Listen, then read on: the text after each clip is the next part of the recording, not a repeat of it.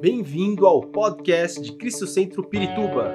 Para ficar sabendo sobre tudo de nossa igreja, acesse cristocentro.org.br ou siga-nos através do Facebook e Instagram como Cristo Centro Pirituba.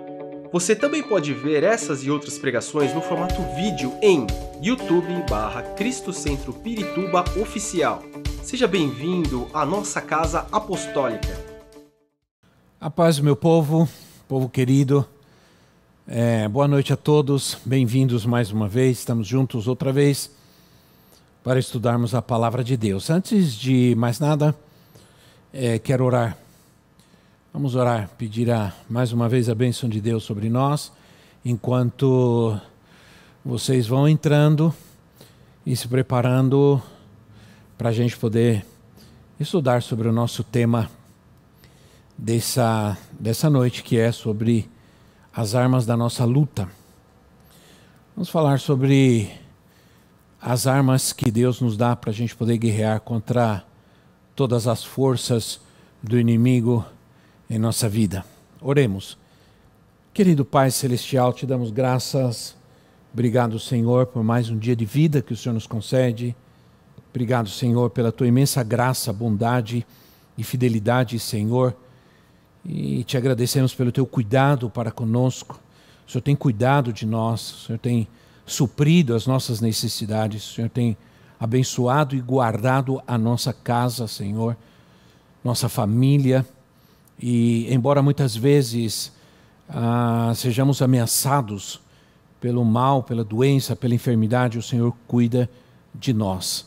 Meu Deus e meu Pai, abençoa aqueles que estão neste momento me ouvindo, aqueles que estão se preparando para receber essa palavra em suas casas, onde eles estiverem, que o Senhor esteja abençoando, guardando, trazendo paz, alegria, que a tua palavra venha, Senhor, ao nosso coração com impacto, Pai, para realmente trazer essa verdade que liberta, que transforma, que traz paz, que nos ajuda em tempos difíceis, que nos fortalece, que nos limpa, que nos purifica porque a tua palavra é poderosa para isso, Senhor. Fala conosco, é, cada pessoa que nos ouve neste momento. Obrigado, meu Deus. Em nome de Jesus Cristo eu oro e te agradeço. Amém. Muito bem, antes de começar, quero também é, lembrar vocês que nós, na, no sábado, começa o, o nosso seminário de seminário Ensina a Criança. Um seminário para professores, eh, líderes é, de, de crianças e também para aqueles pais que querem e desejam participar. Então, ainda dá tempo de você se inscrever. Você se inscreve através das nossas redes sociais aí.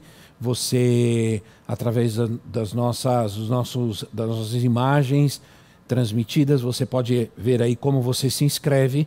Ainda dá tempo de você estar conosco. Começamos no sábado às nove e vamos até às 17 horas com o seminário é, Ensina Criança. À noite, nós teremos uma atividade aberta. Aí sim, para as crianças, para os pais, para todos aqueles que quiserem estar conosco. Vai estar ministrando aqui para nós o tio Uli é, o Uli e seus bonecos, ele vem de Belo Horizonte, ele estará conosco só para ministrar nesse tempo. E também te esperamos aqui no domingo. Quero dizer para você que no domingo eu vou dar sequência ao tema que nós estamos estudando e, e vou falar sobre adoração e libertação. Como é importante a adoração para a nossa libertação. Hoje nós vamos falar sobre a, as armas da nossa guerra e nós vamos ver no domingo que a, liberta, a, a adoração é uma arma poderosa para nossa, na nossa luta, na, na nossa guerra espiritual contra o inimigo. Ok?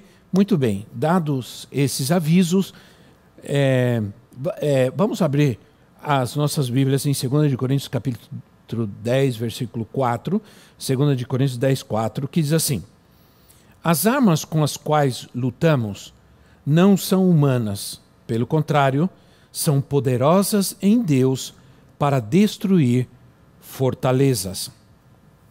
Esse texto, ele, ele nos mostra eh, duas coisas importantes. Primeiro, há uma luta, há uma, há uma guerra, há uma batalha, e, há, e, e existem armas.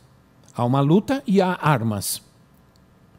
Então, não é uma invenção a, guerra espiritual, nossa luta, como Paulo diz em Efésios capítulo 6, nossa luta não é contra carne nem sangue, é contra seres espirituais. Portanto, nossas armas também devem ser espirituais. Se a nossa guerra é espiritual, se a nossa batalha é espiritual, nossas armas não são carnais, não são humanas, elas também são espirituais e são poderosas, como diz o texto que nós estamos, estamos lendo. São poderosas em Deus para destruir fortalezas que o inimigo levanta em nossa mente, em nossa vida, para tentar nos destruir, nos distrair.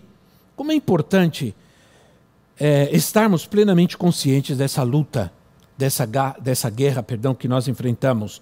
É, como é importante conhecer as, as armas que Deus nos provê para esta guerra, para esta batalha. Deus quer nos preparar, Ele quer nos treinar para a batalha, para a guerra. Ele quer nos treinar para usar as armas que Ele nos dá. Em, no livro de Salmos, no capítulo 144, no versículo 1, Salmos 144, 1, diz assim: Bendito seja o Senhor, a minha rocha, que treina as minhas mãos para a guerra e os meus dedos para a batalha. Embora esse seja um tema é, muito estudado né, e muito estudado e pouco vivido, na minha opinião, vamos conhecer algumas dessas armas poderosas. Eu quero falar sobre elas de uma maneira prática. Há muitas armas espirituais que podemos utilizar, mas existem algumas que elas devem estar presentes em nossa vida constantemente, todos os dias, e que devemos aprender a usar de uma maneira prática para a vitória na nossa batalha, na nossa guerra espiritual. Nós temos esse tema sobre as armas da nossa guerra em nossas, em nossas apostilas da nossa escola bíblica. Nós temos um manual de libertação que nós fazemos um estudo bem detalhado sobre as armas espirituais. E nós mencionamos em nossas apostilas da escola bíblica, o discipulado, nós temos é, esse tema. Ele é muito importante para nós. Somos um, um ministério que crê em libertação, que crê na guerra espiritual. Ah, vamos ver algumas dessas armas. A primeira delas, é, e cada uma delas tem o seu lugar, e todas elas são importantes para nós. A palavra de Deus. A palavra de Deus é, precisa ser estudada, mas a palavra de Deus não existe apenas para trazer conhecimento para nós, não apenas para nos instruir ela existe também para ser confessada, para ser declarada. Nós não aprendemos a palavra de Deus para adquirir conhecimento. Esse nunca foi o propósito de Deus em nos deixar as Escrituras, em dar-nos conhecimento, mas também para prover para nós uma, uma, uma, uma, um poder para que confessemos, para que declaremos é, é, com os nossos lábios a confissão da palavra de Deus, a declaração da palavra de Deus, é uma, é uma arma poderosa contra o mal. Romanos capítulo 10, versículo 9 e 10. Romanos 10, 9 e 10, assim. Se você confessar com a sua boca que Jesus é o Senhor e crer em seu coração que Deus o ressuscitou dentre os mortos, será salvo. Pois com o coração se crê para a justiça e com a boca se confessa para a salvação. A boca está ligada ao coração. Porque a Bíblia diz que a boca fala do, do que o coração está cheio. Então, existe uma ligação direta do nosso coração à nossa boca. Então, com a boca, nós liberamos a palavra de Deus. A Bíblia diz que não pode sair de uma mesma fonte água doce e água salgada. Se o, que você tem no seu coração é aquilo que você declara com a sua boca, é aquilo que você confessa. Se enchemos é, o nosso coração, como disse o salmista no Salmo 119: Guardei a tua palavra no meu coração para não pecar contra ti. Para eu não pecar contra ti, eu guardo a tua palavra no meu coração.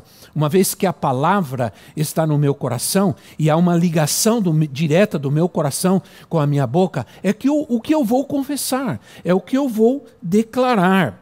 Então, agora, também com a boca, nós liberamos a fé.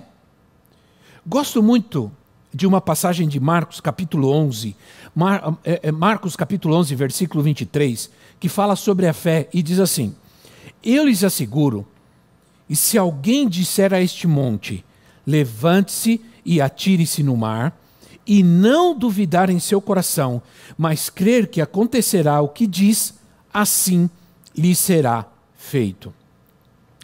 Nós prestamos, prestando atenção nessa afirmação de Jesus, ele diz que se alguém disser, disser, então é preciso dizer com a boca. Mas essa confissão tem que estar alinhada com o coração. Tem que estar conectada, alinhada com o seu coração. Então é preciso crer no que se diz.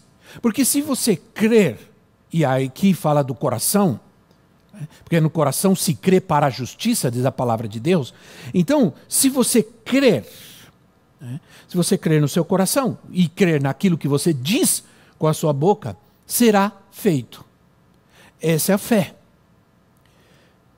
Eu creio no poder da, da palavra de Deus, eu sempre criei. Uma pessoa que está diante da palavra de Deus, ela pode não somente ser confrontada, mas ela também pode ser liberta. Por isso nós temos a necessidade de ouvir. A fé vem pelo ouvir e ouvir pela palavra de Deus. Ora, se eu recebo a palavra de Deus na minha vida, eu estou diante de um poder que me liberta. Eu estou diante de um poder que me salva. A palavra, a confissão, é importante confessar, confessar com a boca para a nossa salvação. Por isso a gente leva as pessoas a confessarem a Jesus como Senhor e Salvador na sua vida, porque é necessário ter uma confissão. Eu creio muito no poder desta palavra, por isso, essa palavra precisa estar perto de nós, é, em nossa boca, em nosso coração. Romanos 10, 8, eu não tenho o texto aí, mas estou só mencionando, fala sobre isso. Essa palavra tem que estar perto de nós.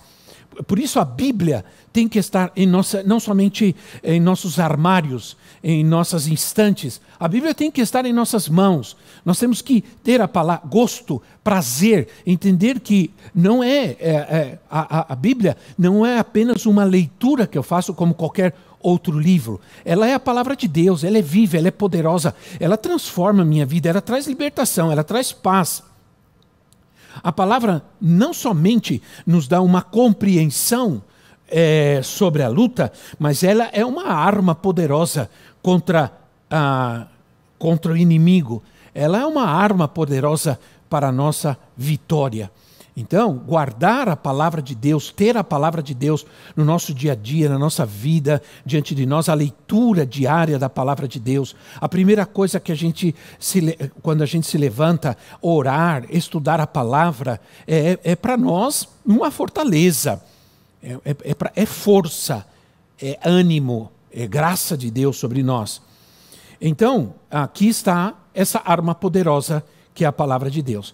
Há uma outra arma que também é poderosa, que nós já conhecemos, por isso eu vou me ater apenas a outras coisas, que é a oração. Todo cristão reconhece a oração e todo cristão já experimentou o poder da oração na sua vida. Todo cristão é capaz de dizer: Eu estava numa situação difícil, orei, Deus me livrou. Eu estava mal, eu orei, Deus me libertou. Eu estava doente, eu orei, Deus me curou. Eu tinha necessidade, eu orei, Deus supriu. Então, não temos dúvida. E, e, portanto, eu vou gastar menos tempo para falar sobre oração, porque quero falar sobre uma outra arma poderosa que nós não entendemos, não usamos muito, como como a palavra de Deus e a oração. E é uma arma poderosa e importante para nós, que a igreja, nesse tempo que nós estamos vivendo, está se abstendo de viver, de praticar, de usar. Então, a oração é poderosa contra o reino das trevas. O, o, o, reino das trevas treme quando nós oramos. Satanás treme quando nós estamos de joelho clamando a Deus. Quando a gente ora é, o, de verdade, para valer, o reino das trevas estremece. A oração a oração pode mudar nossas, nossas vidas, a oração pode mudar o ambiente, a oração pode mudar cidades, a oração pode mudar nações. Há um texto que há, há anos atrás Deus me trouxe esse, esse texto quando nós estávamos no campo missionário e foi a minha esposa que profetizou essa palavra na, na minha vida. É, é, nunca eu me esqueci dessa, desse texto, dessa palavra, dessa, desse, dessa, desse versículo de Salmos capítulo 2, versículo 8. Vou colocar aí para você ver. Salmos capítulo 2, versículo 8, que diz assim: Pede-me e te darei as nações como herança e os confins da terra como tua propriedade. Pede-me. Isso é como que a gente pede a Deus algo? Através da oração. É através da oração que você pede. Pede-me e eu te darei. Pede eu responderei. E, e, e nós viajamos a muitas nações da terra ministrando e pregando a palavra de Deus. É, Deus responde. Infelizmente, muitos crentes não oram. Têm dificuldades para orar. Não têm motivação para orar. Não sabem como orar, nem por que orar. Se distraem com outras coisas e outras situações da sua vida. E quando percebem seu tempo já passou, o tempo passou, e não oraram, não buscaram a Deus. Quero te dizer que você pode orar a palavra de Deus. Às vezes você não tem nenhuma motivação para orar, não sabe pelo que orar. Pega a Bíblia. Pega a Bíblia e, e pega versículos e passagens, salmos e outras passagens, e começa a orar a palavra de Deus. Você está orando, abre e começa a orar aquela palavra. Coloca aquele versículo, aquela passagem, aquela promessa na, na primeira pessoa. Na primeira pessoa do singular, eu. Então, é, quando você faz isso, você ora a palavra de Deus, você, você vai expandir sua capacidade de orar. Você vai pegar a Bíblia e orar essas passagens, esses versículos, e quando você ora a palavra, você está lançando uma semente na sua casa, você está lançando uma semente no ambiente em que você está, você está lançando uma semente em seu coração. Né? E você lança promessas de Deus sobre a sua vida, promessas de Deus sobre a sua casa, sobre a vida dos seus filhos. Claro que a Bíblia nos instrui sempre a buscar a vontade de Deus, a orar eh, para que a nossa oração seja efetiva, nós devemos orar segundo a vontade de Deus. A oração não funciona como um instrumento de vingança, um instrumento para conquistar alguma coisa de Deus, para alcançar alguma, para alguma necessidade de Deus em nossa vida. A palavra e a, a oração e a palavra precisam estar juntas, porque a palavra ela é perfeita. A, a, a nossa oração, quando nós oramos de acordo com a vontade de Deus, é quando Deus age. Deus não vai responder a uma oração egoísta. Deus não vai responder a uma oração é, que nasce do orgulho, da ostentação, do desejo humano da carne. Jamais. Agora, a oração, ela exige persistência, ela exige perseverança.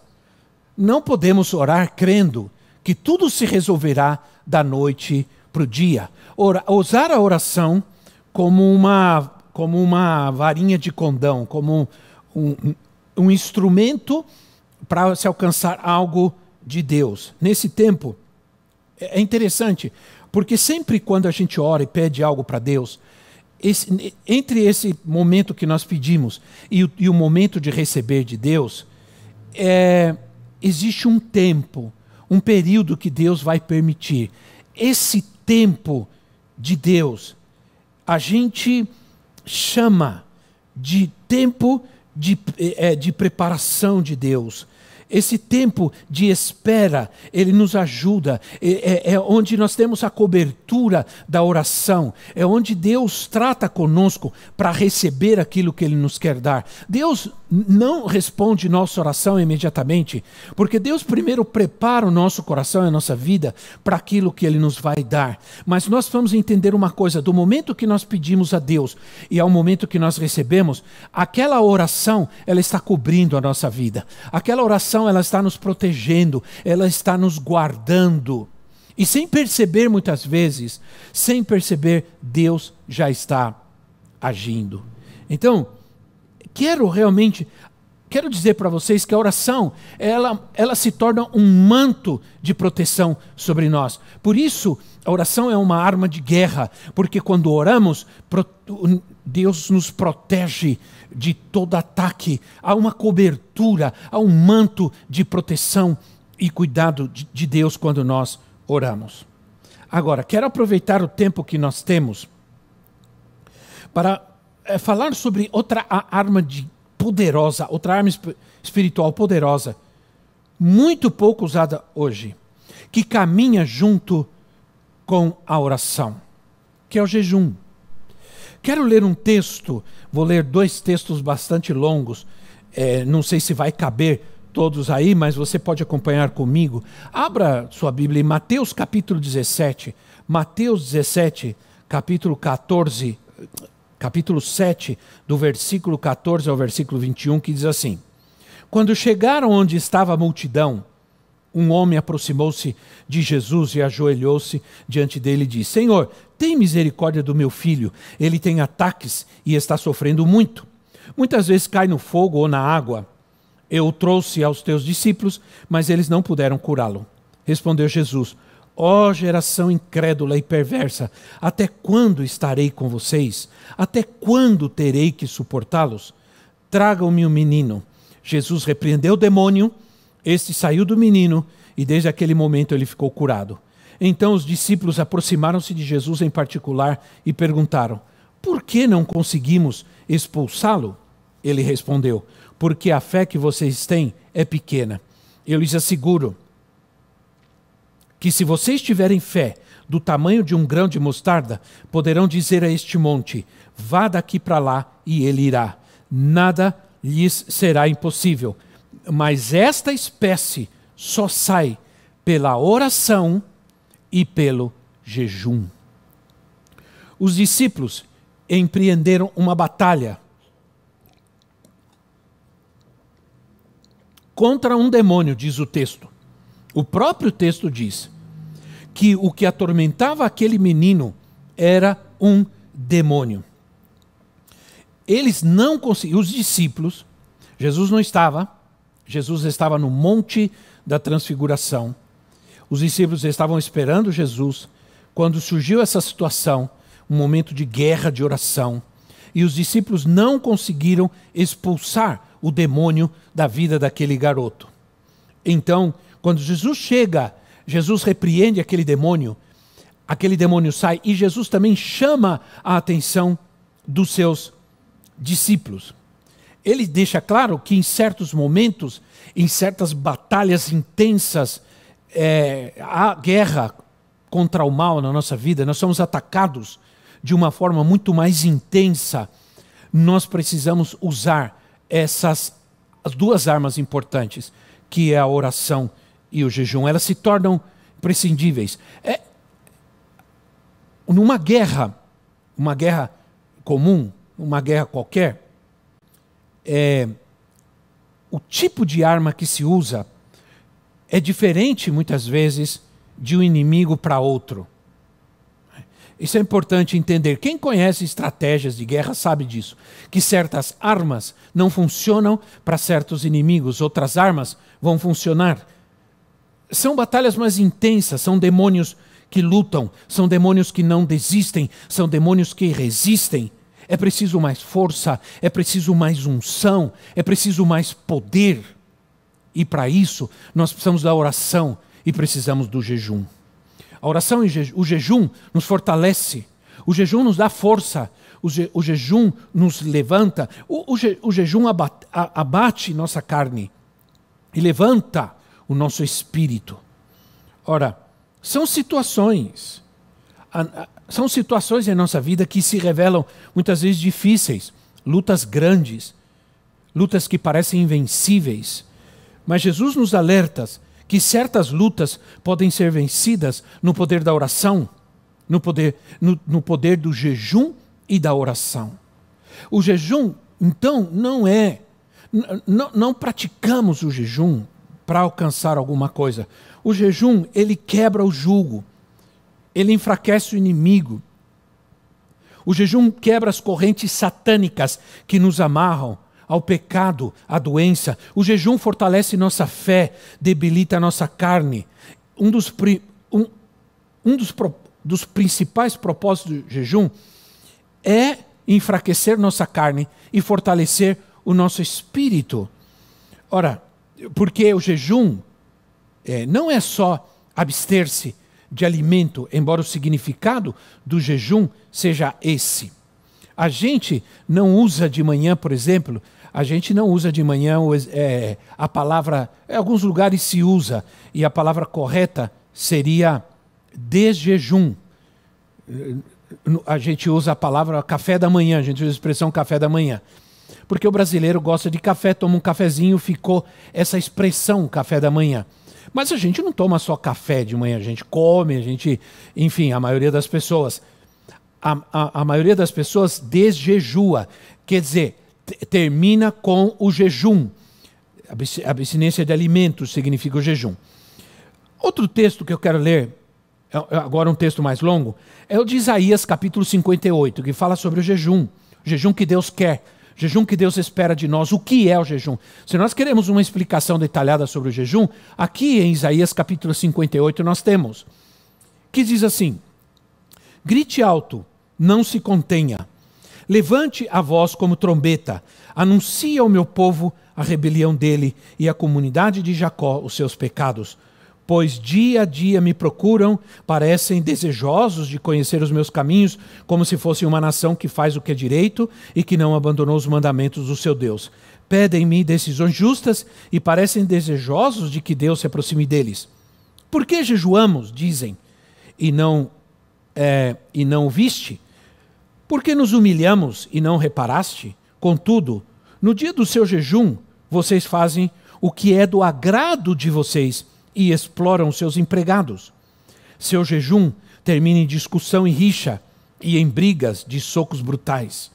Vocês não podem jejuar como fazem hoje e esperar que a sua voz seja ouvida no alto. Será esse o jejum que escolhi, que apenas um dia o homem se humilhe, incline a cabeça com como junco e se deite sobre pano de saco e cinzas? É isso que vocês chamam jejum, um dia aceitável ao Senhor? O jejum que desejo não é este. Soltar as correntes da injustiça. Ou melhor, o jejum que desejo não é este: soltar as correntes da injustiça, desatar as cordas do jugo, pôr em liberdade os oprimidos e romper todo jugo não é partilhar sua comida com o faminto, obrigar o pobre a desamparar, ou melhor, abrigar o pobre desamparado, vestir o nu que você encontrou e não recusar ajuda ao próximo? Aí sim a sua luz irromperá como a alvorada e prontamente surgirá a sua cura. Sua retidão irá diante de vocês e a glória do Senhor estará na sua retaguarda. Aí sim você clamará ao Senhor e ele responderá, você gritará por socorro e ele dirá: Aqui estou. Se você eliminar do seu meio o julgo opressor, o dedo acusador e a falsidade do falar. Se com a renúncia própria você beneficiar os famintos e satisfazer o anseio dos aflitos, então a sua luz despontará nas trevas e a sua noite será como o meio-dia. O Senhor o guiará constantemente, satisfará os seus desejos numa terra ressequida pelo sol e fortalecerá os seus ossos. Você será como um jardim bem regado, como uma fonte cujas águas nunca faltam seu povo reconstruirá as velhas ruínas e restaurará os alicerces antigos. Você será chamado reparador de muros, restaurador de ruas e moradias. Que texto maravilhoso. Que texto importante nós acabamos de ler. Por que jejuamos e não responde? Eles, diz o povo, eles estão cobrando a Deus. Eles estão, veja bem, eles estão cobrando a Deus. Eles estão dizendo: a gente jejua e o Senhor não responde. E eles esperavam que Deus respondesse. E Deus começa a dizer para eles por que eles, Deus não está respondendo. Porque eles, é, é, porque o jejum requer algumas atitudes para trazer essa unção sobre nós. Esse jejum, é, qual é o jejum que Deus quer? Não é o jejum que nós queremos fazer, mas qual é o jejum que Deus quer? O que Deus espera de nós quando nós jejuamos? E aí, o versículo 5 diz: Será esse jejum que eu escolhi que apenas um dia o homem se humilhe? Apenas um dia o homem se humilhe, incline a cabeça como junco, se deite sobre o pano de saco? É isso que vocês chamam jejum? Um dia aceitável? E querem que esse dia seja um dia aceitável ao Senhor? O jejum não é algo que eu faço de vez em quando porque preciso algo de Deus, porque preciso de uma resposta de Deus. Não exatamente. Jejum requer humildade e sinceridade. O jejum religioso, nós podemos fazer um jejum apenas por fazê-lo, apenas por religiosidade. Podemos orar mecanicamente, podemos fazer uma reza eh, mecanicamente, e podemos orar mecanicamente a fazer orações religiosas. O jejum é legalista, é farisaico, né, que era o jejum dos fariseus. Eles jejuavam para que todos vissem, como disse Jesus, eles, eles jejuavam e mostravam que eles estavam jejuando, as suas caras é, de, de fraqueza, debilidade, porque estavam em jejum, eles mostravam isso, queriam mostrar, era só aparente. Jesus, vocês ficam mostrando essa cara de jejum e por dentro vocês são sepulcros caiados, vocês são hipócritas. E Jesus chamava de hipócrita aquela atitude de jejuar aparentemente e o coração está cheio de malícia, não há humildade, não há, não há sinceridade. Então, o jejum deve nos humilhar e não nos encher de orgulho. Uma pessoa que está orgulhosa porque está jejuando, aliás, a Bíblia às vezes diz para nós que gente, ninguém deveria saber que a gente está jejuando. Tem gente que anda por aí alardeando, estou em jejum, estou em jejum, jejum, estou jejuando três dias, quatro dias, cinco dias. E para quê? Qual é o propósito disso? Porque o jejum, ele não pode ser feito em benefício próprio. Jamais. Nós não podemos jejuar e o versículo 3 fala isso, nós não podemos jejuar e tratar mal os outros, e agir mal com as pessoas, maltratar as pessoas. Nós vivemos hoje numa sociedade cheia de orgulho e cheia de rebeldia. Né? É, essas atitudes são quase normais hoje na sociedade que nós vivemos. Humildade é, é, é tida hoje, a, é, humildade é tida hoje como fraqueza. Antigamente, a gente associava humildade com pobreza a gente, ao invés de dizer que a pessoa era humilde, a gente dizia, ela é pobre. É, ao invés de, de, dizer que a pessoa é pobre, a gente dizia que ela é, é humilde. Não existe, é, não são palavras sinônimas e não existe nenhuma ligação entre humildade e pobreza. Tem gente pobre que não tem nada de humildade.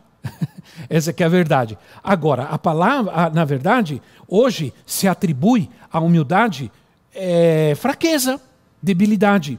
Né? E, e o Senhor está dizendo é, aqui: não adianta você jejuar e ter más atitudes, ter más atitudes com as pessoas, é, estar em briga, em dissensão, em desavença com, com as pessoas. É, você precisa, ao jejuar, precisa também buscar onde Deus quer é, que você trate da sua vida. Quais coisas que Deus precisa tratar, em primeiro lugar, com a sua vida.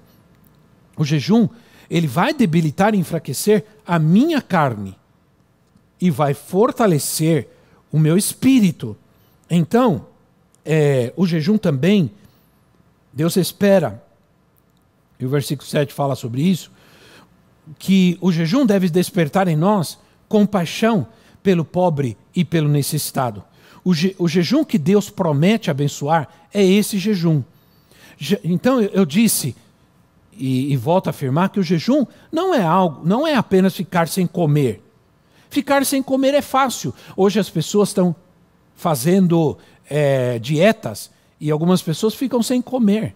é, existe uma dieta ch chamada de jejum intermitente, que está muito, tá muito comum agora, que as pessoas ficam períodos sem comer, vão fazendo períodos intermitentes de abstinência de algum tipo de alimento diário, de alimentação, algum período de alimentação diária. Isso as pessoas fazem é, por motivos, é, bom, bons motivos, por motivo de saúde, claro, é um bom motivo, mas às vezes fazem por motivos estéticos.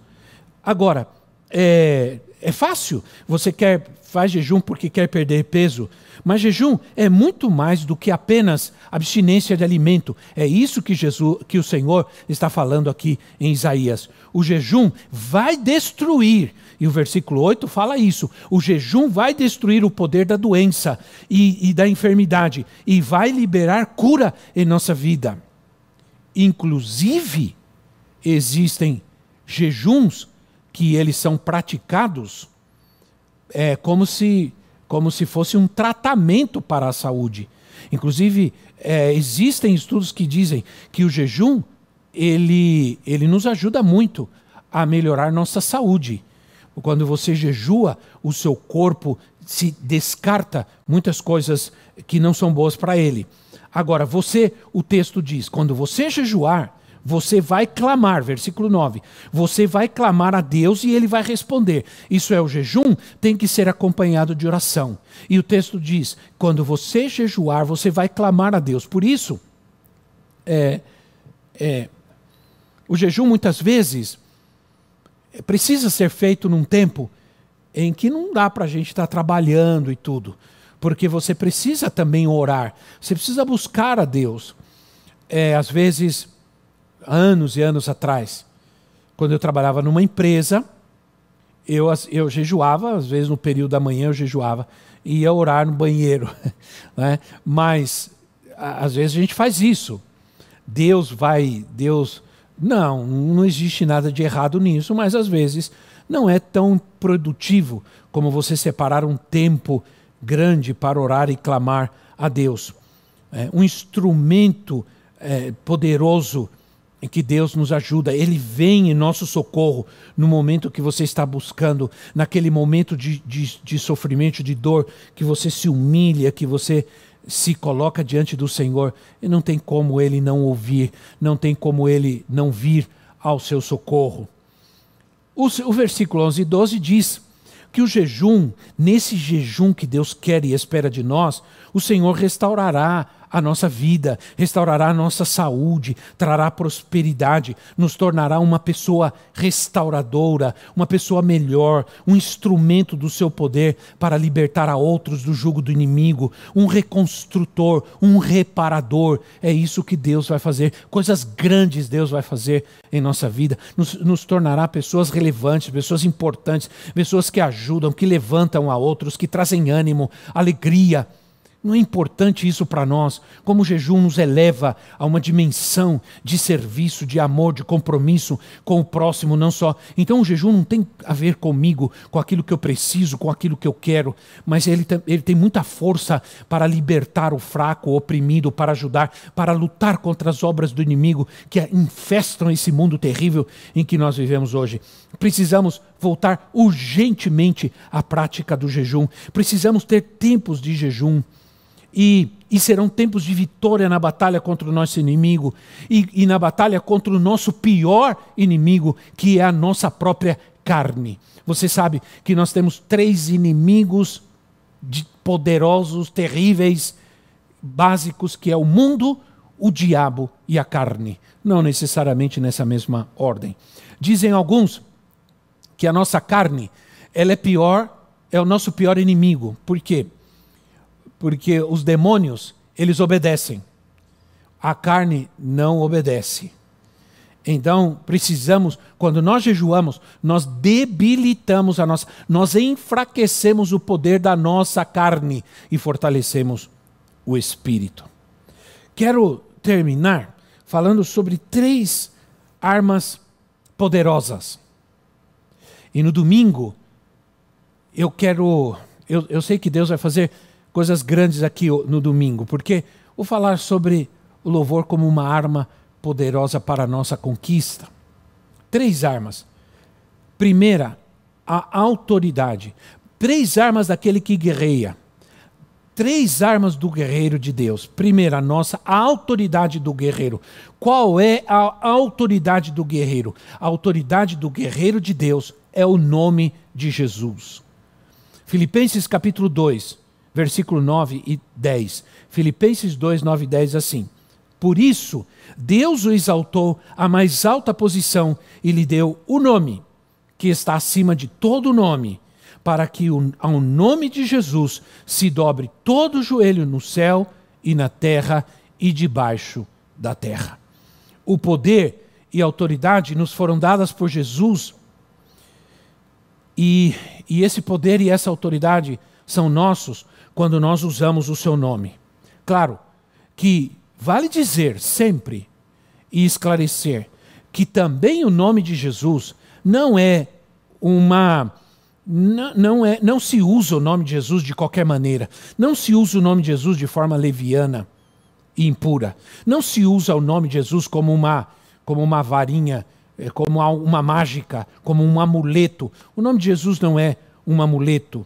Né? É, os cristãos podem usar a autoridade que há no nome de Jesus, através da oração e da confissão. Podemos. Agora, Deus deu a Jesus um nome que é sobre todo nome. Isso é, que tem toda a autoridade. Isso que significa um nome que está sobre todo nome, um nome que tem toda a autoridade. E, tem, e, e essa autoridade ele nos deu no seu nome. O que quer dizer? Que nós temos autoridade no nome de Jesus. Ele nos deu essa autoridade. Em Lucas ah, capítulo 9, versículo 1, Lucas 9, 1 diz assim: Reunindo os doze, Jesus deu-lhes poder e autoridade para expulsar todos os demônios e curar doenças. Essa autoridade, ela não funciona automaticamente em todos os crentes.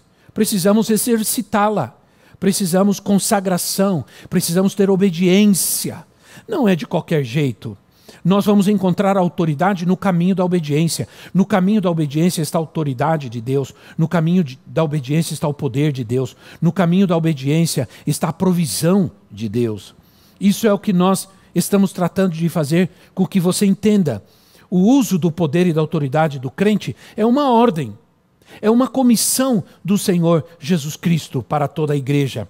Em todos os tempos, em todas as eras. Pode mudar tudo. O discurso dos homens mudam, o discurso das pessoas mudam. As pessoas hoje estão cheias de ideologias, as pessoas estão cada ideias as, as pessoas estão expondo suas ideologias absurdas com, re, com respeito à palavra de Deus, criticando a teologia bíblica, teolo, criticando a palavra de Deus, a Bíblia. Isso, isso não muda o que a Bíblia é, isso não muda o que a palavra de Deus é, o que a palavra de Deus faz durante em todos os tempos, em todas as eras. Ideologia nenhuma pode contrapor a palavra de Deus. Digam o que quiserem. Entende? Então, essa é a, a autoridade do guerreiro. Qual é a chave do guerreiro para abrir todas as coisas? Para abrir e fechar? Qual é a chave para atar e desatar? É a oração. É a oração. Uh, Mateus capítulo 16, versículo 19. Mateus 16, 19 diz assim: Eu darei a vocês a chave do reino dos céus. O que você ligar na terra será ligado nos céus e o que você desligar na terra será terá sido desligado nos céus. Como ligamos ou desligamos?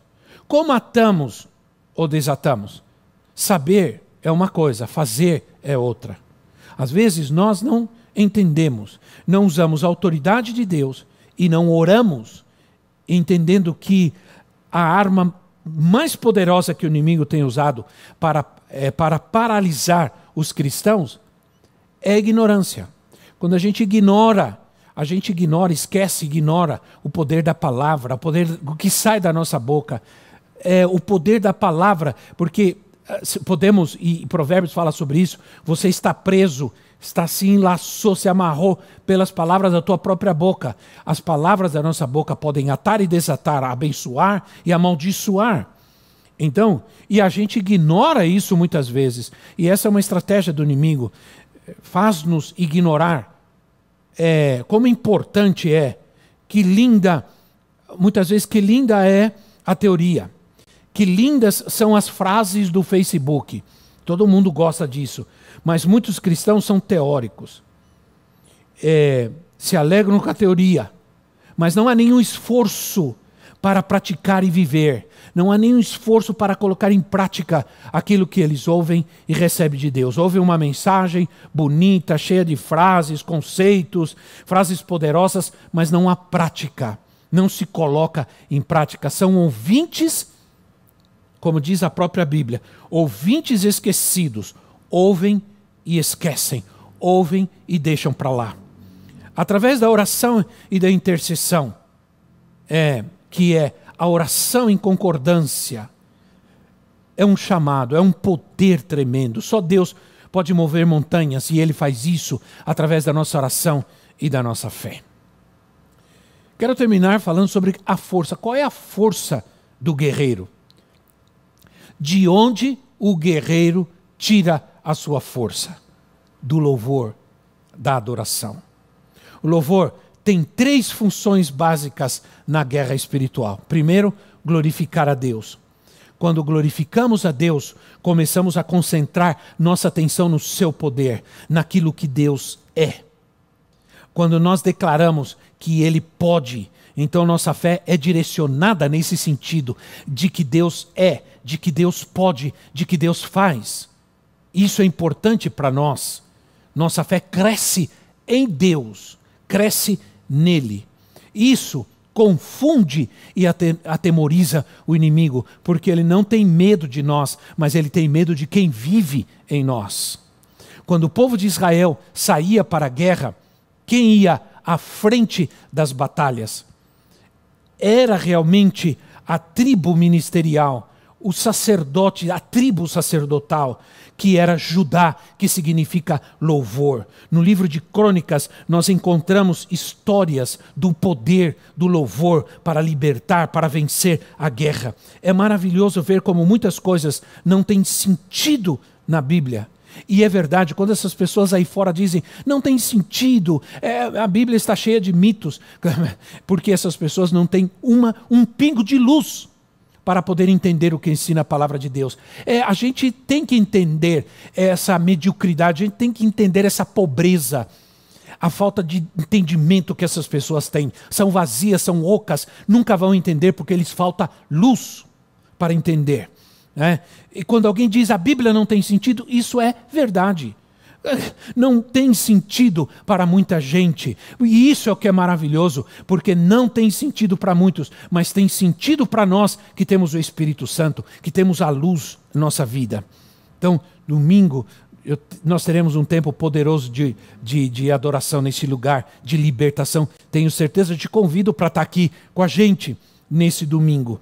Ora, quando você louva ao Senhor, o inimigo Sabe, quando você louva ao Senhor, o inimigo se volta contra ele mesmo.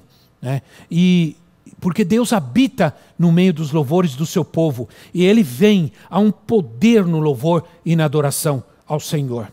E finalmente, a gente sabe que o louvor e a adoração alegra, nos anima, nos alegra. E a Bíblia diz que a alegria do Senhor é a nossa força.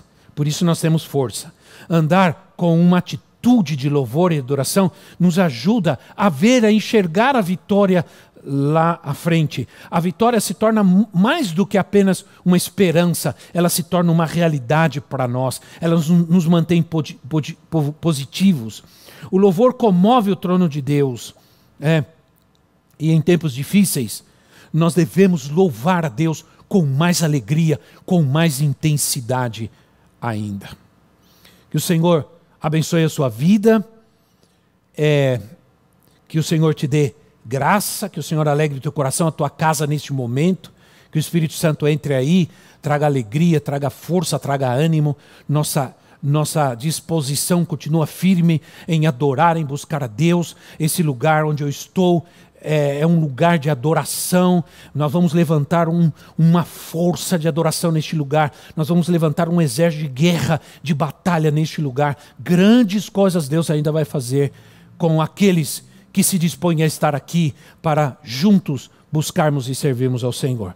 Que Deus guarde a sua vida, que Deus te abençoe e te espero aqui, no nome de Jesus Cristo, nesses, nesse, nessas atividades. Nós teremos um final de semana muito intenso e nós te esperamos aqui para estar conosco. Fica na paz do Senhor, Deus te abençoe. Esperamos que esta mensagem tenha te inspirado e sido uma resposta de Deus para a sua vida. Quer saber mais sobre Cristo Centro Pirituba? Siga-nos nas redes sociais no Facebook, Instagram e YouTube, ou visite nosso site em cristocentro.org.br.